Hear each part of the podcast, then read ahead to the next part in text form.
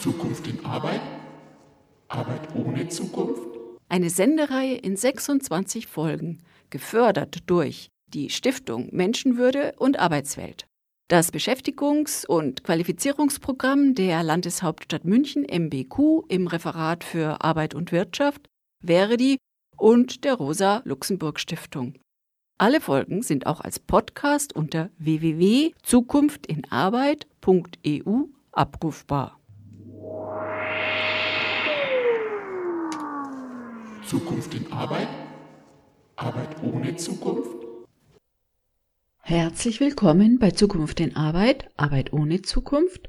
Heute mit dem Thema Wo sind die Female Leaders im Mittelstand? In der heutigen Sendung hören wir Vorträge zum Thema Personalauswahl. Im ersten Teil hören wir Auszüge einer Online-Diskussion des Rahmenprogramms Womanpower der Hannover Messe Digital Days vom Juli 2020. Und im zweiten Teil hören wir Auszüge eines Vortrags des Verdi Digitalkongresses vom März 2020 zum Thema Algorithmus und künstliche Intelligenz zur Personalauswahl. Am Mikrofon begrüßt sie Karin Bergs, die für diese Sendung verantwortlich ist, und die Musikauswahl ist von Tanja und Gerd Geißler. Personalauswahl ist generell eine schwierige Sache. Besonders schwierig wird Personalauswahl, wenn es um Führungskräfte oder um Vorstände geht. Egal, ob man da Börsenunternehmen oder Familienunternehmen betrachtet, bei beiden Unternehmensformen zeigt sich, dass unverändert in den Führungsetagen kaum Frauen vertreten sind. Da die heutigen Frauen aber genauso gut ausgebildet sind wie ihre männlichen Kollegen, bedeutet das schlicht, dass die Firmen auf Talente verzichten, weil sie das falsche Geschlecht haben. Die Albright Stiftung erstellt Studien über die Personalauswahl von Unternehmen. Der Geschäftsführer der Albright Stiftung, Christian Berg, hat auf der Hannover Messe Digital Days am 14. Juli 2020 mit Annalisa Selter von Die nächsten 100 Jahre sich über Female Leaders im Mittelstand unterhalten. Was sind die Gründe, warum es kaum weibliche Vorstände in deutschen Unternehmen gibt? Die Albright Stiftung, gegründet 2011 in Stockholm, ist eine schwedische Stiftung, die sich für mehr Frauen und Diversität in Führungspositionen der Wirtschaft einsetzt. Der Geschäftsführer Christian Berg ist selbst Schwede und die Hannover Messe fand rein online statt, entsprechend ist die Tonqualität etwas eingeschränkt. Folgen wir dem Gespräch zwischen Christian Berg und Annalisa Selter. Ich werde unsere letzte Studie präsentieren. Wir machen Studien, Stiftung, zweimal pro Jahr. Normalerweise reden wir mit Börsenunternehmen und über Börsenunternehmen und rechten viele Männer, viele Frauen sind in, in die Unternehmen und wie geht es voran. Jetzt haben wir im Frühjahr über die Familienunternehmen eine Studie gemacht. Die 100 größte deutsche Familienunternehmen. Und die Geschäftsführung. Wie viele Männer gibt es in der Geschäftsführung und wie viele Frauen gibt es in der Geschäftsführung? Und ich würde sagen, es sieht jetzt so aus. Das sind sehr viele Männer und wenige Frauen. Das ist genau 407 Männer und 30 Frauen. Ja, mit anderen Wörtern sagen, ist das 93 Prozent Männer. Dann kann man natürlich fragen, sind diese wirklich die Besten da? Die sind äh, in der Geschäftsführung. Sind die wirklich nach Qualifikation rekrutiert? Oder was ist eigentlich Qualifikation? Falls die, man nach Qualifikation rekrutiert geworden ist, hätte man vielleicht 50 Prozent da vorgestellt hat. Aber ich kann das ein bisschen anders angucken. Ähm, ich habe gesagt 93 Prozent Männer, das bedeutet 7 Prozent Frauen. Aber es sieht ein bisschen unterschiedlich auch. Wir haben in, bei den Familienunternehmen die meisten Familienunternehmen sind 100 Prozent in Frauenhand. Und das bedeutet natürlich, dass die Familie alles entscheiden. Es gibt einige Unternehmen, die auch auf die Börse sind, mit teilweise andere Eigentümer. Und was wir sehen könnten in unserer Studie, war, dass die in 100 Prozent Familienhand war. Leider noch schlechter war mit der Repräsentation von Frauen. Das war fast also unter 5 Weil die auch auf die Börse war, landen wir um 10 Prozent, auch nicht gut, aber zumindest dann wieder Durchschnitt auf die Börse. Ja, und wer bestimmt eigentlich in der Familienunternehmen? Da bestimmt in det Börsenunternehmen Thomas und Michael. Thomas und Michael ist ein gewöhnlicher Name in Deutschland, aber es sind mehr Thomasse und Michaels als Frauen in dem Familienunternehmen. Es war lange so bei den Börsenunternehmen auch, aber seit ein, zwei Jahren gibt es auch die muss dazu. Wir sehen hier die, auf die blauen Punkte sind die Familienunternehmen und dann sehen wir 93 Prozent Männer, 90 Prozent Deutsch. Es ist ein typisch ein 55-jähriger westdeutscher Ingenieur oder Wirtschaftswissenschaftler, die heißt Thomas Michael, ist der Repräsentant in dem Unternehmen. Also kann man sagen, Thomas, der Familienoberhaupt und Patriarch, hat entschieden, einen anderen Thomas zu rekrutieren. Man rekrutiert Kopien von sich selbst und bleibt bei der Rolle. Also es gibt fast keine Frauen, fast keine nicht-deutsche Ausländer und fast keine Ostdeutsche. Es ist sehr ähnlich. Alle sind sehr, sehr ähnlich. Aber was speziell mit Familienunternehmen wir haben auch angeguckt, wie, wie die Familie selbst, die Familienmitglieder, sind fast immer in alle Familienunternehmen irgendwo in Aufsichtsrat oder in der Geschäftsführung oder in einer Familienstiftung. Aber was wir auch bemerkt, dass das sind die männlichen Nachfolger, die da sind. Och zumindest auf den sichtbaren Positionen, da sehen Sie gut auf diesem Diagramm hier, in der Geschäftsführung, in der Aufsichtsräte sind hauptsächlich die Familienmitglieder, die Männer sind. Das bedeutet natürlich nicht, dass die Frauen nicht zu sagen haben. Die haben vielleicht andere Positionen als in den Stiftungen oder sowas ähnliches. Aber außen ist die Männer. Es gibt Gott sei Dank äh, Ausnahmen. Es gibt einige. Liebherr zum Beispiel. Das gibt es Frauen und Männer von der Familie in der höchsten Ebene. Es gibt von diesen 100 Unternehmen, untersucht haben, gibt zwei Unternehmen, wo eine Frau aus der Familie die Geschäftsführerin ist. Das ist Anna-Maria Braun bei B. Braun Melsungen und Nicola Leibingen-Kaumiller bei Trumpf. So das gibt gute Beispiele. Aber es gibt auch viele wenige gute Beispiele.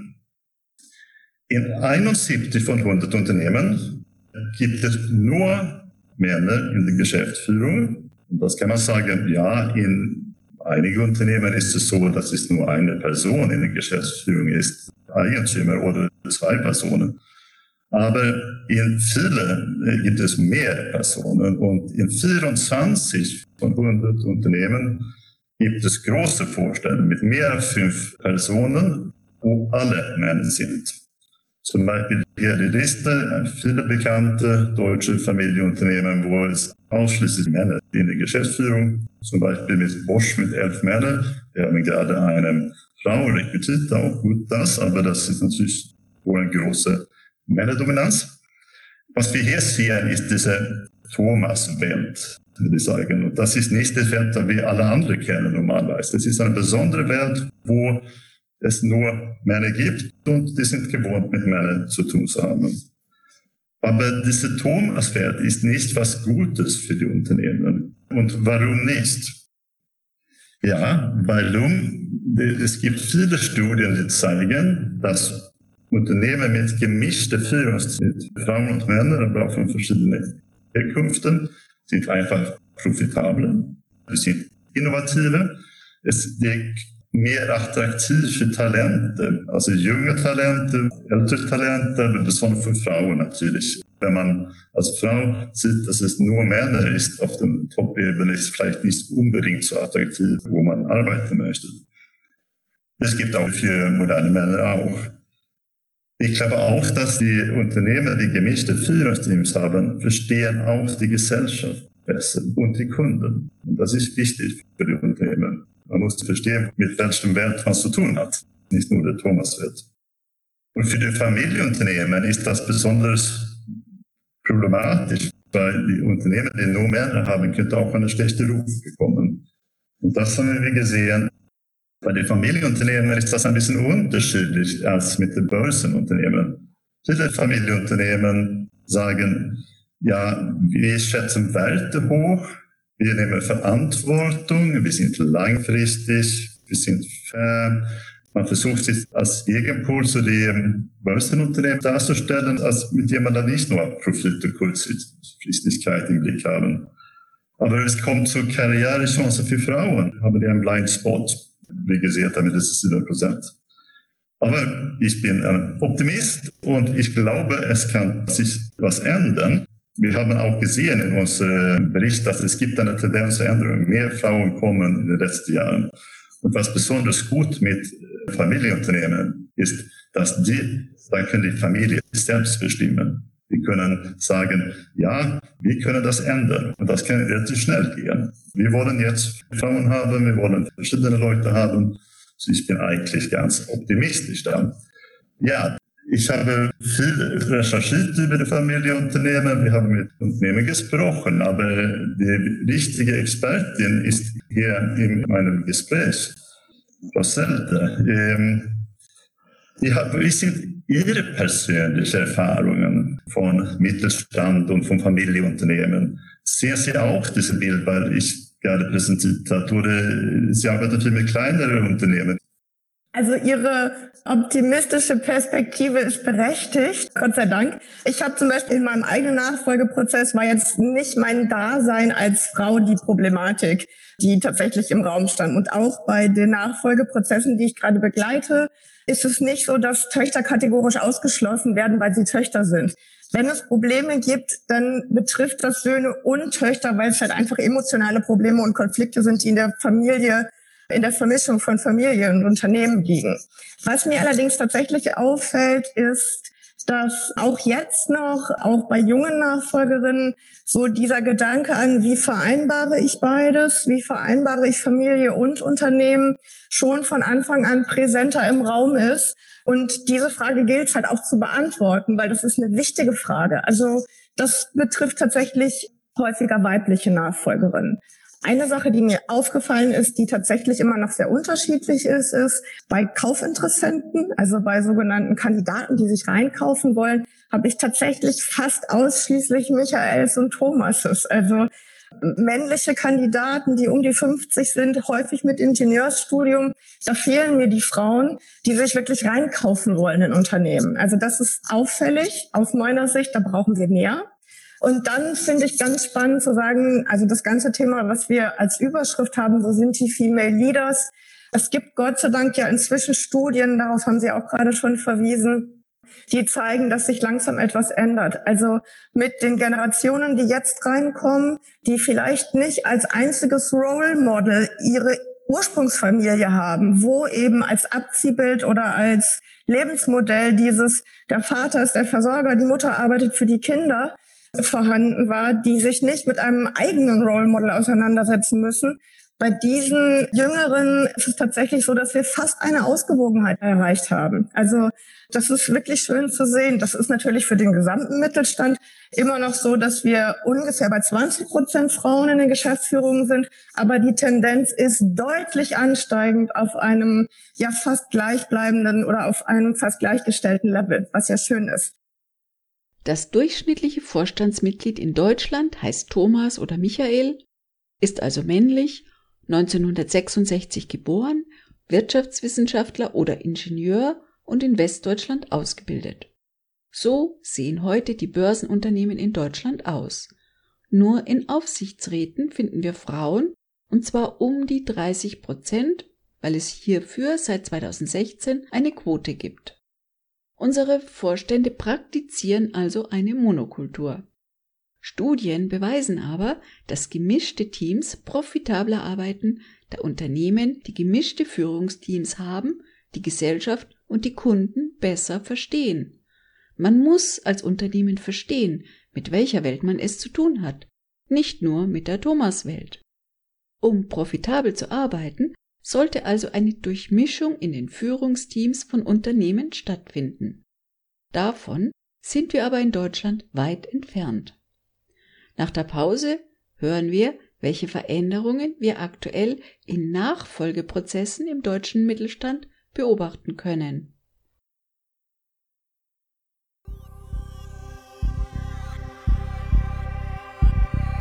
Keine Staatsform bietet ein Bild hässlicherer Entartung, als wenn die Wohlhabendsten für die Besten gehalten werden. Cicero. Lora München, das alternative Radio. Sendet montags bis donnerstags von 16 bis 24 und am Freitag von 16 bis 21 Uhr. Auf UKW 92.4, fast rund um die Uhr auf DAB Plus und 24 Stunden im Internetstream. Weiter geht's mit der Sendung Female Leaders im Mittelstand. Wir hören Auszüge vom Rahmenprogramm Woman Power von der Hannover Messe Digital Days, das im Juli 2020 als Online-Event stattfand. Wir folgen einem Gespräch zwischen Christian Berg von der Albright Stiftung und Annalisa Selter von Die nächsten 100 Jahre. Männlich, deutsch, ähnlicher Jahrgang, Ausbildung als Ingenieur oder Wirtschaftswissenschaftler in Westdeutschland ist die Schablone für Vorstände in deutschen Börsenunternehmen. Die Albright Stiftung hat dafür den Begriff Thomas-Schablone gebildet, denn in deutschen Unternehmen gibt es in Vorständen mehr Männer, die Thomas oder Michael heißen, als Frauen. Die heutigen Vorstände suchen sich nach wie vor exakte Spiegelbilder von sich selbst und somit gibt es bis heute keinerlei Veränderung der bestehenden Vorstandschaft. Die einzige Veränderung, die aktuell zu beobachten ist, die Vorstände werden internationaler. Bei Familienunternehmen im Mittelstand scheint sich da schon etwas mehr zu bewegen. Circa 20 Prozent der Führungsetagen werden da bereits mit Frauen besetzt, die aus den Unternehmerfamilien kommen. Und die Tendenz ist ansteigend. Folgen wir weiter dem Gespräch zwischen Annalisa Selter von Die nächsten 100 Jahre und Christian Berg von der Albright Stiftung. Ich kenne ganz, ganz viele wirklich Top-Leader im Mittelstand, die Frauen sind, die irgendwie große Unternehmen schmeißen, mit ihren Kindern und ihre Familie schmeißen und alles organisieren. Die sind aber nicht dauernd in den Schlagzeilen. Es gibt sie aber. So, das sind die guten Botschaften. Ja, das ist gut zu hören. Aber Sie arbeiten natürlich auch genau mit diesen Nachfolgeprozessen. Und Sie sagen, es ist besser. Trotzdem sind die Zahlen nicht perfekt. Ja. Aber was kann man mehr machen, um mehr die Töchter die Verantwortung übernehmen kann? Was sehen Sie denn? Also ich glaube, in den Nachfolgeprozessen, also ich rede jetzt wirklich von den Familienunternehmen. Es gibt natürlich auch Unternehmen im Mittelstand, wo ich das jetzt nicht so gut beurteilen kann. Aber bei den Nachfolgeprozessen ist es, glaube ich, ganz wichtig, dass dieses Modell, über das ich gesprochen habe, dieses Lebensmodell anders gedacht werden darf dass es eben nicht die Blaupause ist aus der Generation davor und dass eben tatsächlich die Töchter oder die neuen Nachfolger und Nachfolgerinnen, es geht ja um beide, auch Nachfolger möchten vielleicht ein anderes Lebensbild haben als das, was wir irgendwie die letzten Jahrzehnte gelebt haben, dass die sich trauen, ihr eigenes Bild zu entwickeln und dann im Rahmen der Selbstständigkeit mit meistens einhergehendem ganz guter finanzieller Situation und eben auch Flexibilität sehen, dass es doch eine gute Möglichkeit ist, um Familie und Beruf miteinander zu vereinbaren. Also das wäre, glaube ich, ein erster Ansatz. Frauen werden nicht nur Mütter, Männer werden auch Vater. Genau. Und ich glaube, das Gleiche gilt natürlich dann auch für die Inhaber in männerdominierten Berufen und Unternehmen, wo immer seit Jahrzehnten der Patriarch an der Front gewesen ist. Da müssen sich alle erstmal vom Bauch darauf einlassen, dass es auch anders funktionieren kann. Dass nicht das Unternehmen gegen die Wand fährt, nur weil die Nachfolgerin jetzt ein Kind bekommen hat, ja?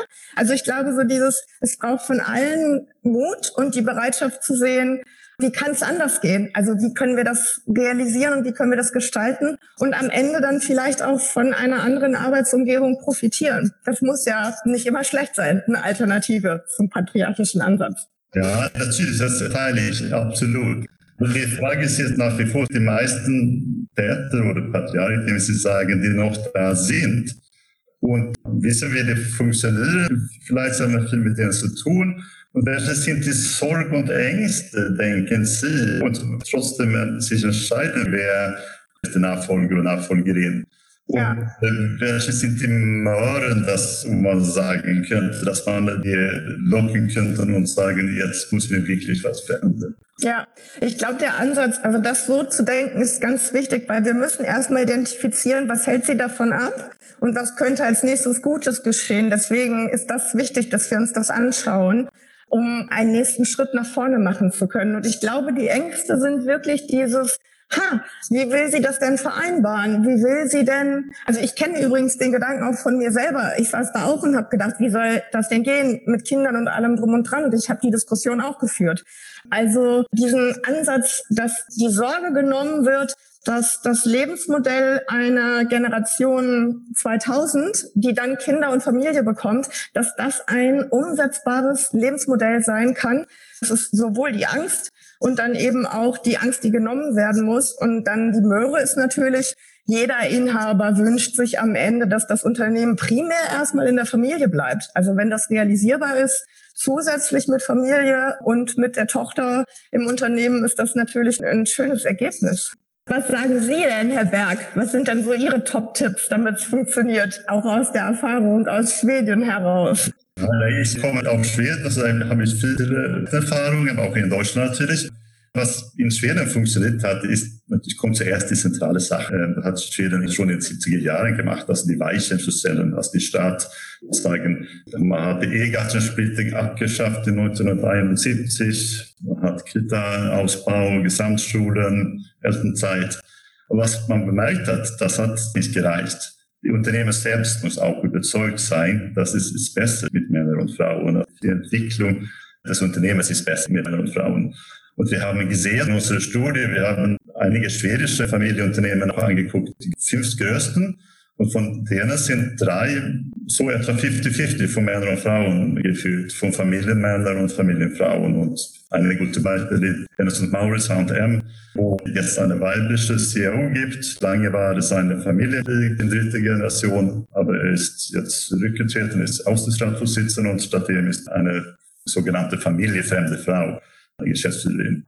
Da haben wir auch gesehen, in Deutschland man hat ähnliche Situationen, zum Beispiel bei Haniel, wo der Franz Haniel jetzt nicht mehr Aufsichtsratsvorsitzender ist, seitdem kommt Dorina Wotny, auch eine familiefremde Frau. Wenn man es zusammenfasst, denke ich, dass das gute Beispiele, weil ganz zentral ist, Vorbilder zu schaffen. Jüdische Familienmitglieder auf sichtbare Positionen zu setzen und auch externe Frauen zu befördern es ist einfacher, wenn man Ziele setzt. Sagt, wir wollen Frauen haben und wir stellen uns an damit. Familie und Kinder sind keine Frauenfragen. Da muss man weg von diesen Rollenbildern, dass auch die Söhne und die Männer Kinder kümmern. Und das ist natürlich wichtig, dass es kommt von oben. Familieoberhaupt oder Patriarchen, sagen, wir wollen das ändern, es gibt neue Zeiten. Und am Ende will ich auch sagen, ich glaube, das ist ganz wichtig. Wir diskutieren über Qualifikationen. Wer ist qualifiziert? Und ich glaube, viele Frauen haben vielleicht andere Erfahrungen gemacht und vielleicht andere Ausbildungen gemacht. Aber bedeutet überhaupt nicht, dass man nicht was Thomas CV hat. Zum Beispiel in Politik, heutzutage in Europa, die zwei bedeutendsten Frauen vielleicht gerade jetzt ist Angela Merkel und Ursula von der Leyen. Und eine ist Physikerin, der andere ist Ärztin ursprünglich.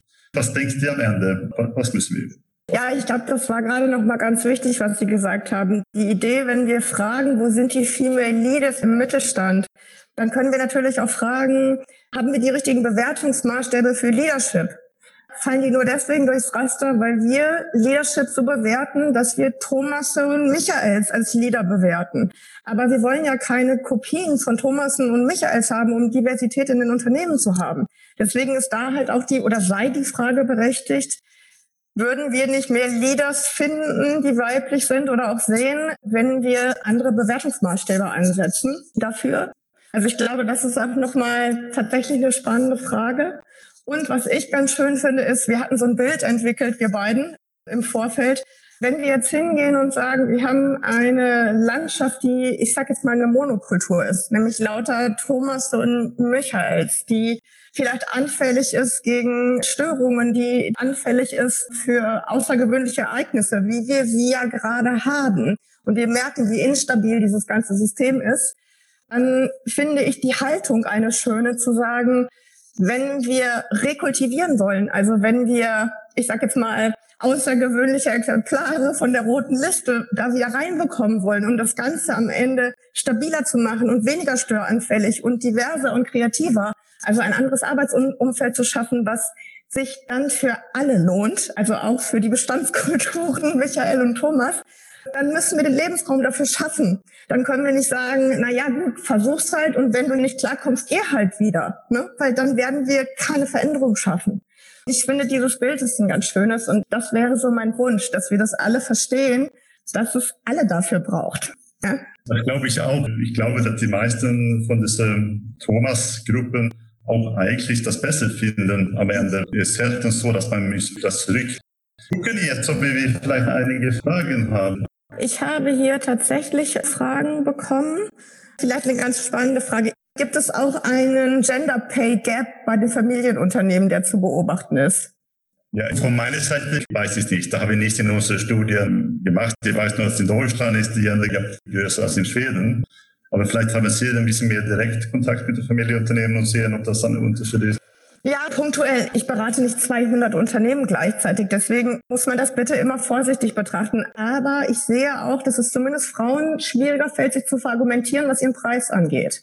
Also dieses, was wir überall beobachten, diese von Frauenseite her ihren Wert durchzusetzen und zu verargumentieren, das habe ich auch ab und zu in den Coachings, in den Nachfolgeprozessen. Ja, also ob das dann am Ende in einem Gender Pay Gap landet und wer daran schuld ist, das wage ich jetzt gerade nicht zu beurteilen, aber wahrscheinlich ist es so. Wenn Frauen nicht die höchste Positionen haben, die höchste Positionen sind normalerweise besser bezahlt. Wenn es 93 Prozent Männer sind, davon nur diese Grund ein Unterschied. Aber vielleicht gibt es eine andere Frage. Ich habe eine Frage. Was halten Sie beide von der Regelung der CDU, wenn der Unterbau noch nicht da ist? Jemand, der sich seit 25 Jahren für die Quote und für Mixed Leadership engagiert, fragt das. Eine ähnliche Frage, die wir auch oft sehen bei vielen Unternehmen, die sagen, ja, aber wir haben nicht so viele Frauen und natürlich muss man sagen, man muss anfangen. Und das ist auch jetzt so für, für die Familienunternehmen und für alle Unternehmen wenn man Frauen auf höhere Positionen haben in der Zukunft, muss man natürlich so sehen, dass man auch genug Frauen haben, die arbeiten in Unternehmen, die bereit sind, in Unternehmen zu entwickeln und dass man die lassen sich entwickeln, auch befördert werden. Ich glaube, für die Familienunternehmen ist es ganz zentral, dass man auch tatsächlich eine sogenannte Pipeline hat, dass die unteren Geschäftsführung gibt es auch Frauen und Männer, aber es gibt mehr Männer. Natürlich kann es sein, dass am Ende, weil die Frauen waren mit der Familie zum Beispiel weg und dann haben die Männer gleichzeitig Karriere gemacht und dann gibt es nur Männer, sagt man. Man muss ein bisschen mehr angucken und vielleicht, äh, Frau Setter, haben Sie auch ein bisschen dazu was zu sagen. Ja, also ich sehe das genauso wie Sie. Aber wir haben ja auch gerade vorhin schon gehört, die Studien, über die ich vorhin gesprochen habe, sind relativ aktuell und die lassen ja auf Gutes hoffen. Das Lernen von alternativen Lebensmodellen und das Sehen, dass das quasi der Nachbar nebendran lebt oder die Freunde drumherum schon so leben, so dass es irgendwann was Natürliches wird. Ich glaube, das ist der richtige Weg und auf diesem Weg sind wir ja gerade schon in die richtige Richtung. Ich glaube aber auch, dass es sich wirklich lohnen würde, an den Stellen, wo richtig Beton ist, tatsächlich auch stärker durchzugreifen, weil ganz automatisch wird es halt nicht passieren. Ne? Dazu haben wir auch zu viel Angst vor dem Verlust von ja, von Macht, von Positionen, von Symbolen und so weiter und so fort. Das kennen wir ja auch alle. Und darüber nicht zu reden, finde ich auch falsch. Also so zu tun, als ob irgendwie alles Zuckerwatte ist, das stimmt ja auch nicht. Ich halte immer mehr davon, in Chancen und Möglichkeiten zu sprechen, als in Drohungen und Ängsten. Ich glaube, das ist ein guter Schlusswort. Ich glaube, dass alles soll natürlich verlangen, dass es eine Veränderung gibt. Dass sie von oben, die Familien, die Geschäfte, die da sind, die Thomas-Gruppen, das wäre auch besser für sie, wenn auch andere kommen. Das bedeutet nicht, dass alle muss rücktreten. Man muss natürlich eine, diese Mischung finden. Und der Druck kommt auch von Kunden und von den jungen Talenten. Die verlangen das einfach. Und wenn man ein ja. Unternehmen ist, die dabei sind und mit der Gesellschaft weiterentwickeln möchte, dann ist es ein natürlicher Prozess. Nicht nur Frauen werden Mütter, die Männer werden auch Väter. Familie und Kinder dürfen nicht nur eine Frauenfrage sein, man muss sich da von den historischen Rollenbildern verabschieden. Allerdings muss ein Wandel in den Unternehmen von der Führungsspitze top-down erfolgen. Unsere Gesellschaft wandelt sich und auch die Unternehmen müssen da mitgehen. Doch bevor man die Frage stellt, ob Frauen geeignet sind, ein Unternehmen zu führen, muss die Frage stehen, ob aktuell überhaupt die richtigen Bewerbungsmaßstäbe für Leadership angesetzt werden. Fallen Frauen nur deswegen durchs Raster, weil der Bewerbungsmaßstab die Thomas-Schablone ist? Würde man mehr Frauen als Leader finden, wenn man andere Maßstäbe ansetzt? Nur weil unsere aktuelle Managementriege die Thomasse auswählt, heißt das noch lange nicht, dass das auch die richtige Auswahl für die Zukunft der Unternehmen darstellt. Nach der Pause hören wir eine Einschätzung von Seiten der Forschung von der Universität Bielefeld, wie mittelständische Unternehmen aktuell aufgestellt sind. Wer möchte, dass neben Staats- und Kommerzfunk eine demokratische Medienalternative für den Raum München bestehen bleibt, muss heute etwas dafür tun und nicht erst dann, wenn es schon zu spät ist. Werden Sie Mitglied im LoRa-Förderverein für nur 60 Euro im Jahr oder spenden Sie uns. Mehr Infos unter www.lora924.de oder 089 480 2851 www.lora924.de oder 089 480 2851. Wir schicken Ihnen gerne Informationsmaterial zu. Freiheit hat ihren Preis. Herzlich willkommen zurück bei Zukunft in Arbeit, Arbeit ohne Zukunft mit dem Thema Female Leaders und Personalauswahl. Wir hörten gerade die Diskussion zwischen Christian Berg von der Albright Stiftung und Annalisa Selter von Die nächsten 100 Jahre zum Thema Female Leaders im deutschen Mittelstand von der Hannover Messe Digital Days vom Juli 2020. Nun gibt es auch Lehrstühle, die Familienunternehmen erforschen, was ebenfalls auf der Hannover Messe vorgestellt wurde. Professor Christina Hohn, Stiftungslehrstuhlinhaberin an der Universität Bielefeld, berichtete über den Umgang der Familienunternehmen im Vergleich mit denen anderer Unternehmen und analysierte die Frage, sind divers aufgestellte Unternehmen erfolgreicher als andere? Hören wir Professor Christina Hohn. Ich bin Betriebswirtin. Ich habe eine Stiftungsprofessur, die heißt Führung in Familienunternehmen. Wir haben in der Öffentlichkeit das Bild des Familienunternehmens, was eher fürsorgender ist für die Beschäftigten und vielleicht dann doch der etwas attraktive Arbeitgeber ist, muss ich Sie gleich so ein bisschen enttäuschen. In der Studie können wir diesen Unterschied kaum sehen. Also das große Familienunternehmen hat kaum Unterschiede zu dem Nicht-Familienunternehmen. Aber für kleine Familienunternehmen kann man das sehen und gerade die, die familiengeführt sind, die haben in der Tat eine etwas andere Führungskultur und die Mitarbeiter, die da sind, die wertschätzen das auch entsprechend. Aber noch einmal, jetzt könnte man ja auch davon ausgehen, dass in Familienunternehmen vielleicht viel mehr Frauen an der Spitze ja. sind. Und auch da können wir gerade bei großen Familienunternehmen nicht sehen, dass sie besser aufgestellt sind, dass die also mehr weibliche Führungskräfte haben in ihrer Reihe. Aber was man sehen kann, ist, dass Familienunternehmen anders nachdenken über Nachfolge, während also früher die Kronprinzenregelung herrscht. Das heißt also, der erste männliche, der Sohn, der Sohn mhm. hat alles bekommen und ja. die Töchter wurden ausbezahlt.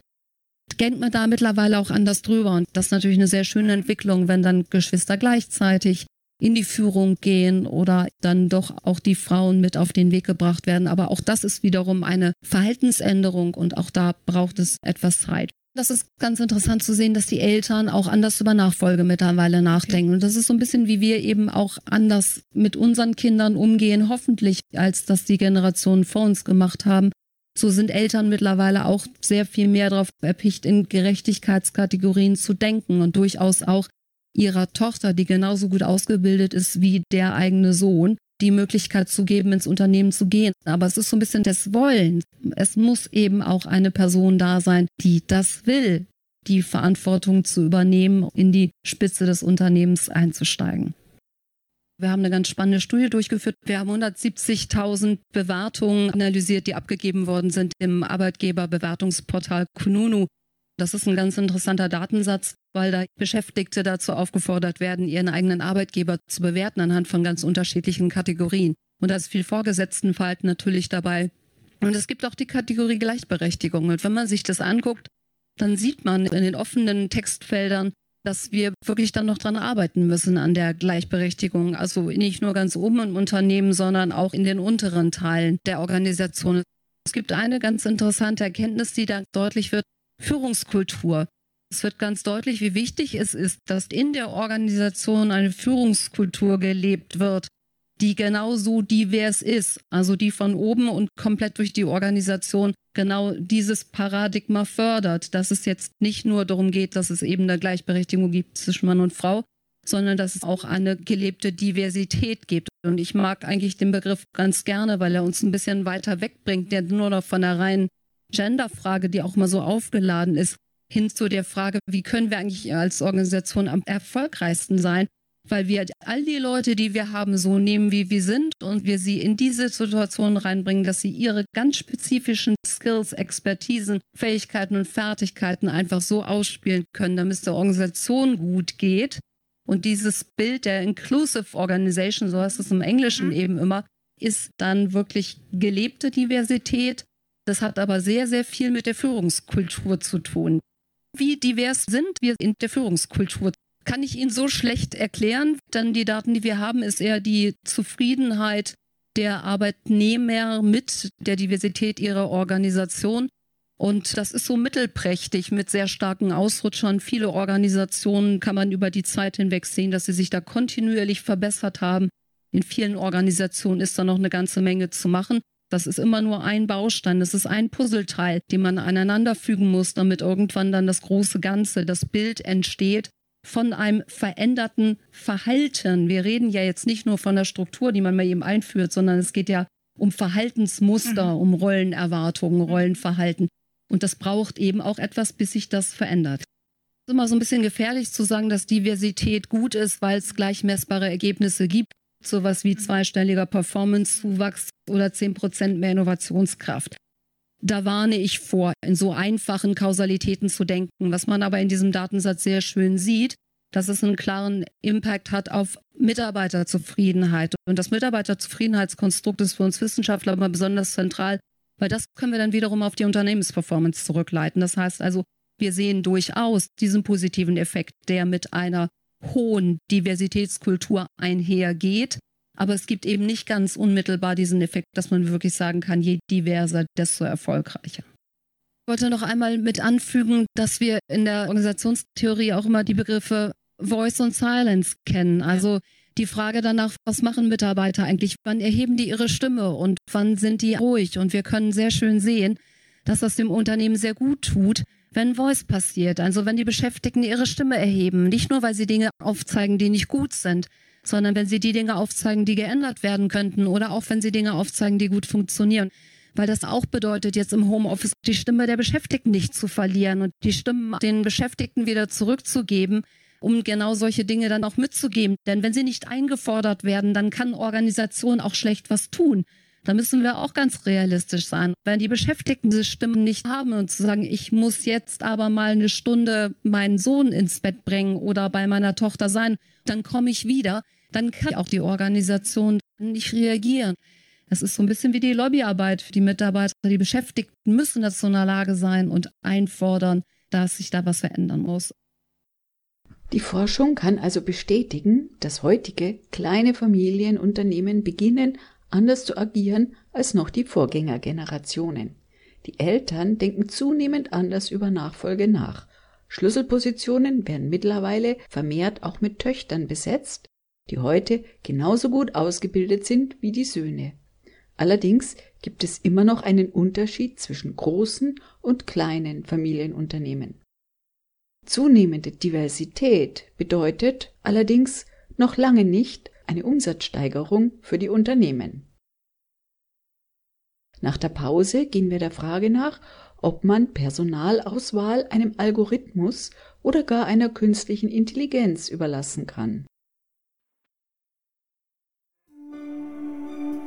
Der Computer ist die logische Weiterentwicklung des Menschen. Intelligenz ohne Moral. John Osborne. Lora München auf der 92.4. Sendet montags bis donnerstags von 16 bis 24 und am Freitag von 16 bis 21 Uhr. Auf UKW 92.4, fast rund um die Uhr auf DAB Plus und 24 Stunden im Internetstream.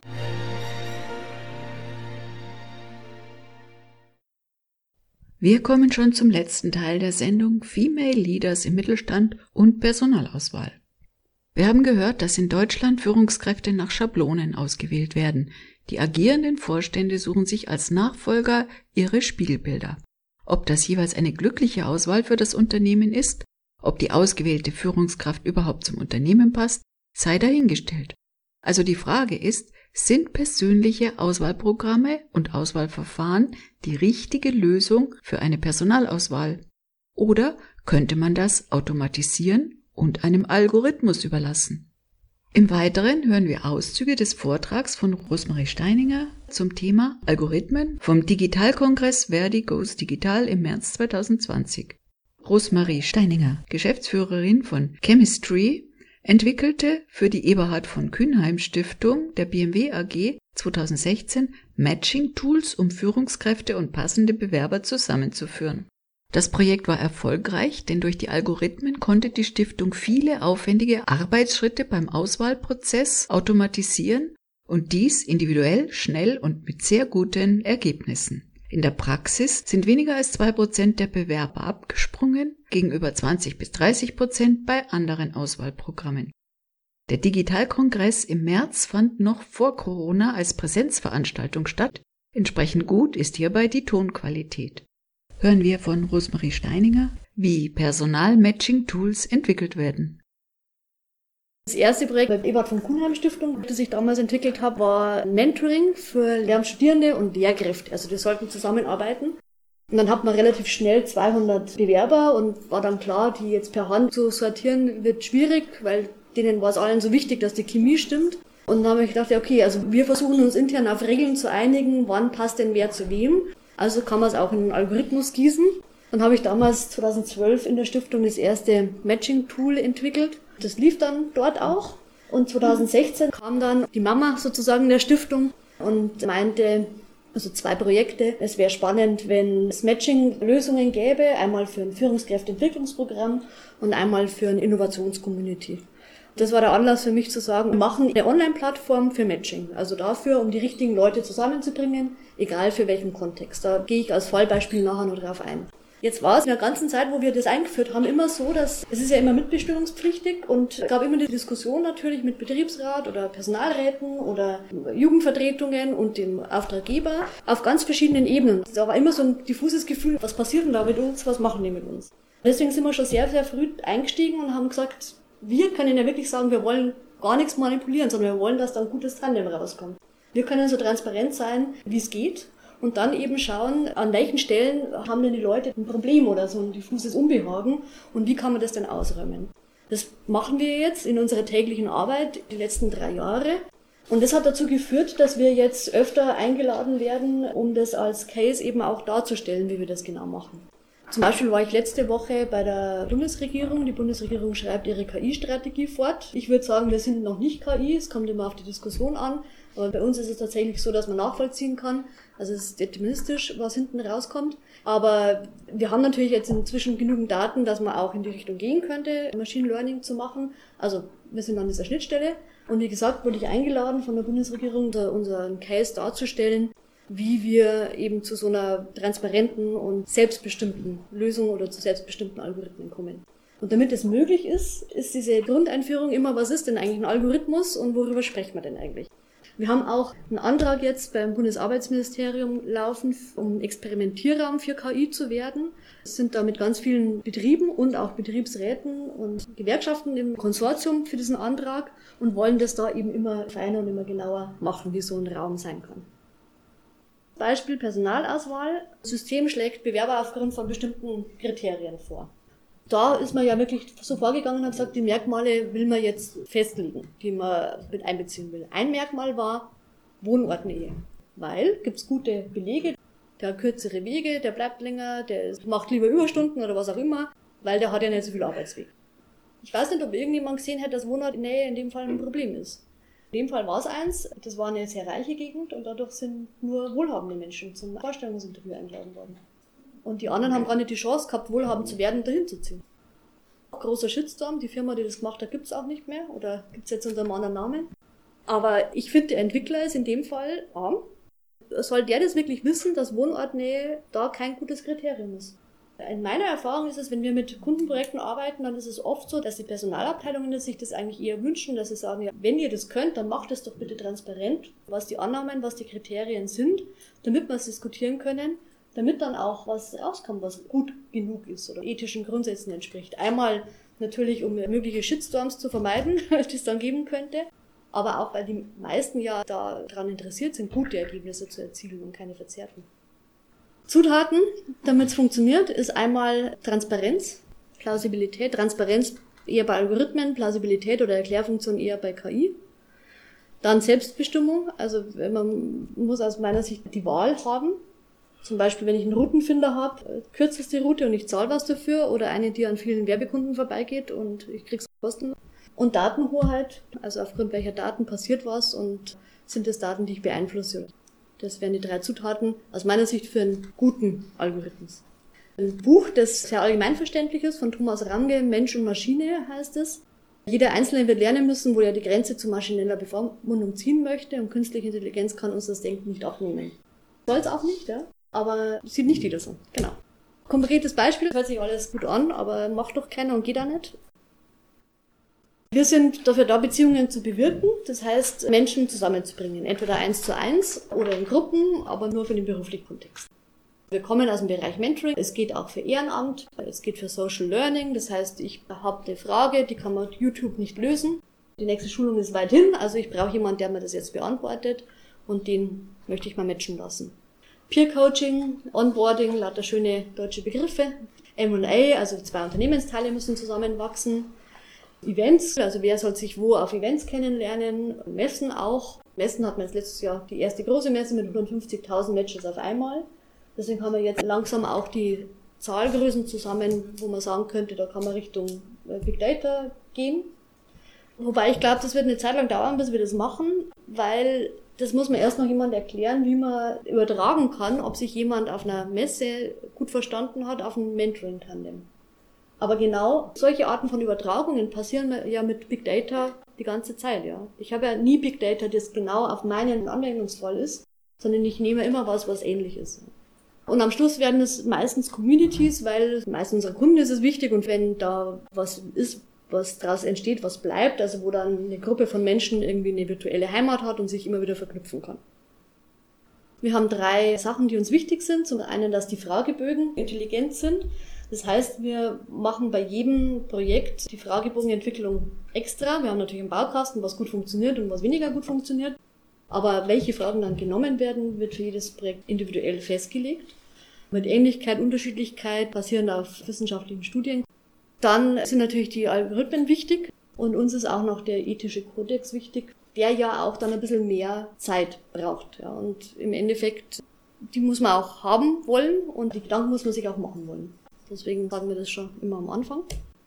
Wenn normalerweise was Matching heißt, dann ist Matching nach Ähnlichkeit oder irgendwie Stichwortzuge. Ich mag Fliegenfischen, du magst Fliegenfischen, wir sind ein super Match.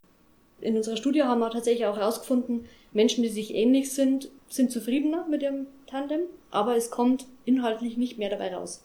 Es kommt nur inhaltlich mehr dabei raus, wenn man nach Referenzerfüllung matcht. Also wenn ich sage, ich arbeite gern mit Menschen, die sehr kommunikativ sind und du sagst, du bist so jemand, dann kommt mehr dabei raus. Und das entspricht eben auch unserem Menschenbild, dass wir sagen, wir lassen die Präferenzen, das, was derjenige will, einfach dem Menschen, der es dann halt auch macht.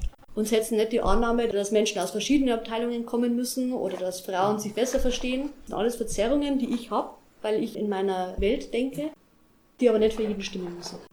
Und gerecht oder einzelfallgerechter, unverzerrter wird es aus unserer Sicht, wenn die Leute selber sagen können, was sie wollen und man da drauf matcht.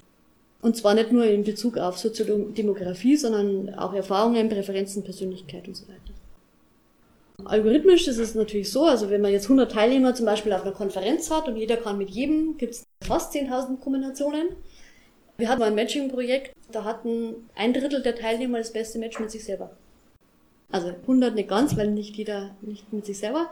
Und dann, wenn man 160 Kriterien hat, die hat man schnell benannt, weil man 15 Interessen hat, 10 Geschäftsbereiche, 20 Tätigkeitsfelder und so weiter. Dann muss man 1,6 Millionen Rechenoperationen machen, um überhaupt erstmal zu sowas zu kommen. Also wer kann wie gut mit wem, sagt die Tabelle. Jetzt kommt der Deferred Acceptance Algorithm. Ich gehe auch gerne in jede Tiefe mit dem, weil er ist ganz toll. Er hat 2012 den Nobelpreis für Wirtschaft gewonnen, also seine Erfinder Shapley und Ross. Und der stellt sicher, dass spieltheoretisch die optimale Lösung entsteht von so einem Problem, wo es eben 100 fakultäre Lösungsmöglichkeiten gibt. Und das ist praktisch die Algorithmik hinter unserem System. Der Kodex, der uns ganz wichtig ist, ist einmal eben, wir machen keine Black Box, sondern zumindest aber natürlich die Fragebögen, zumindest die grundsätzliche Logik, was und die Zielsetzungen, die Annahmen, die dahinter stehen und die wirklich transparent machen. Und die Teilnehmer können auch sehen, warum sind wir ein Match, also nebeneinander, was unser gut zusammenpasst. Das wird ganz unterschiedlich angenommen, auch von Betriebsräten ganz unterschiedlich angenommen. Dadurch, dass Transparenz gibt, ist es aus unserer Sicht erst möglich, dass man verzerrungsfrei arbeiten kann. Und die Datenhoheit ist eben ganz wichtig, dass die Selbstbestimmung da ist bei den Teilnehmern. Und dass wir weder Sekundärdaten aus sozialen Netzwerken nutzen, noch fragen, magst du Hund oder Katze? Und dann davon ableiten, was du für ein Typ bist oder sowas. Also geht natürlich gar nicht. Das waren Auszüge des Vortrags von Rosemarie Steininger vom Kongress Verdigos Digital vom März 2020. Künstliche Intelligenz kann uns das Denken nicht abnehmen. Aber sogar die Bundesregierung hat Interesse im Rahmen ihrer KI-Strategie, dass Personalauswahlprogramme eingesetzt werden können. Aber auch wenn die Leute selber Vorgaben geben können, was kommt dabei raus? Kann ein Algorithmus oder gar eine künstliche Intelligenz das Problem lösen, dass Vorstände von deutschen börsennotierten Unternehmen nach wie vor die Thomas-Schablone anwenden wollen? Wer ein Abziehbild von sich selbst haben will, der bekommt es über einen Algorithmus noch viel einfacher. Egal wie transparent auch das Programm aufgestellt sein mag. Vorstände sind nicht mitbestimmungspflichtig, also kann kein Betriebsrat auf die Auswahl schauen. In den Aufsichtsräten sind nur wenige Mitglieder von der Mitarbeiterseite, die zwar Bedenken äußern können, aber dann überstimmt werden. Damit sind wir am Ende mit der Sendung Female Leaders im Mittelstand und Personalauswahl. Herzlichen Dank für Ihr Interesse und herzlichen Dank an die Hannover Messe Digital Days, die mir die Vorträge zur Verfügung gestellt hat und herzlichen Dank an Verdi, von dem ich den Digitalkongress übernehmen konnte. Am Mikrofon verabschiedet sich die verantwortliche Redakteurin Karin Bergs. Das war eine Sendung aus der Sendereihe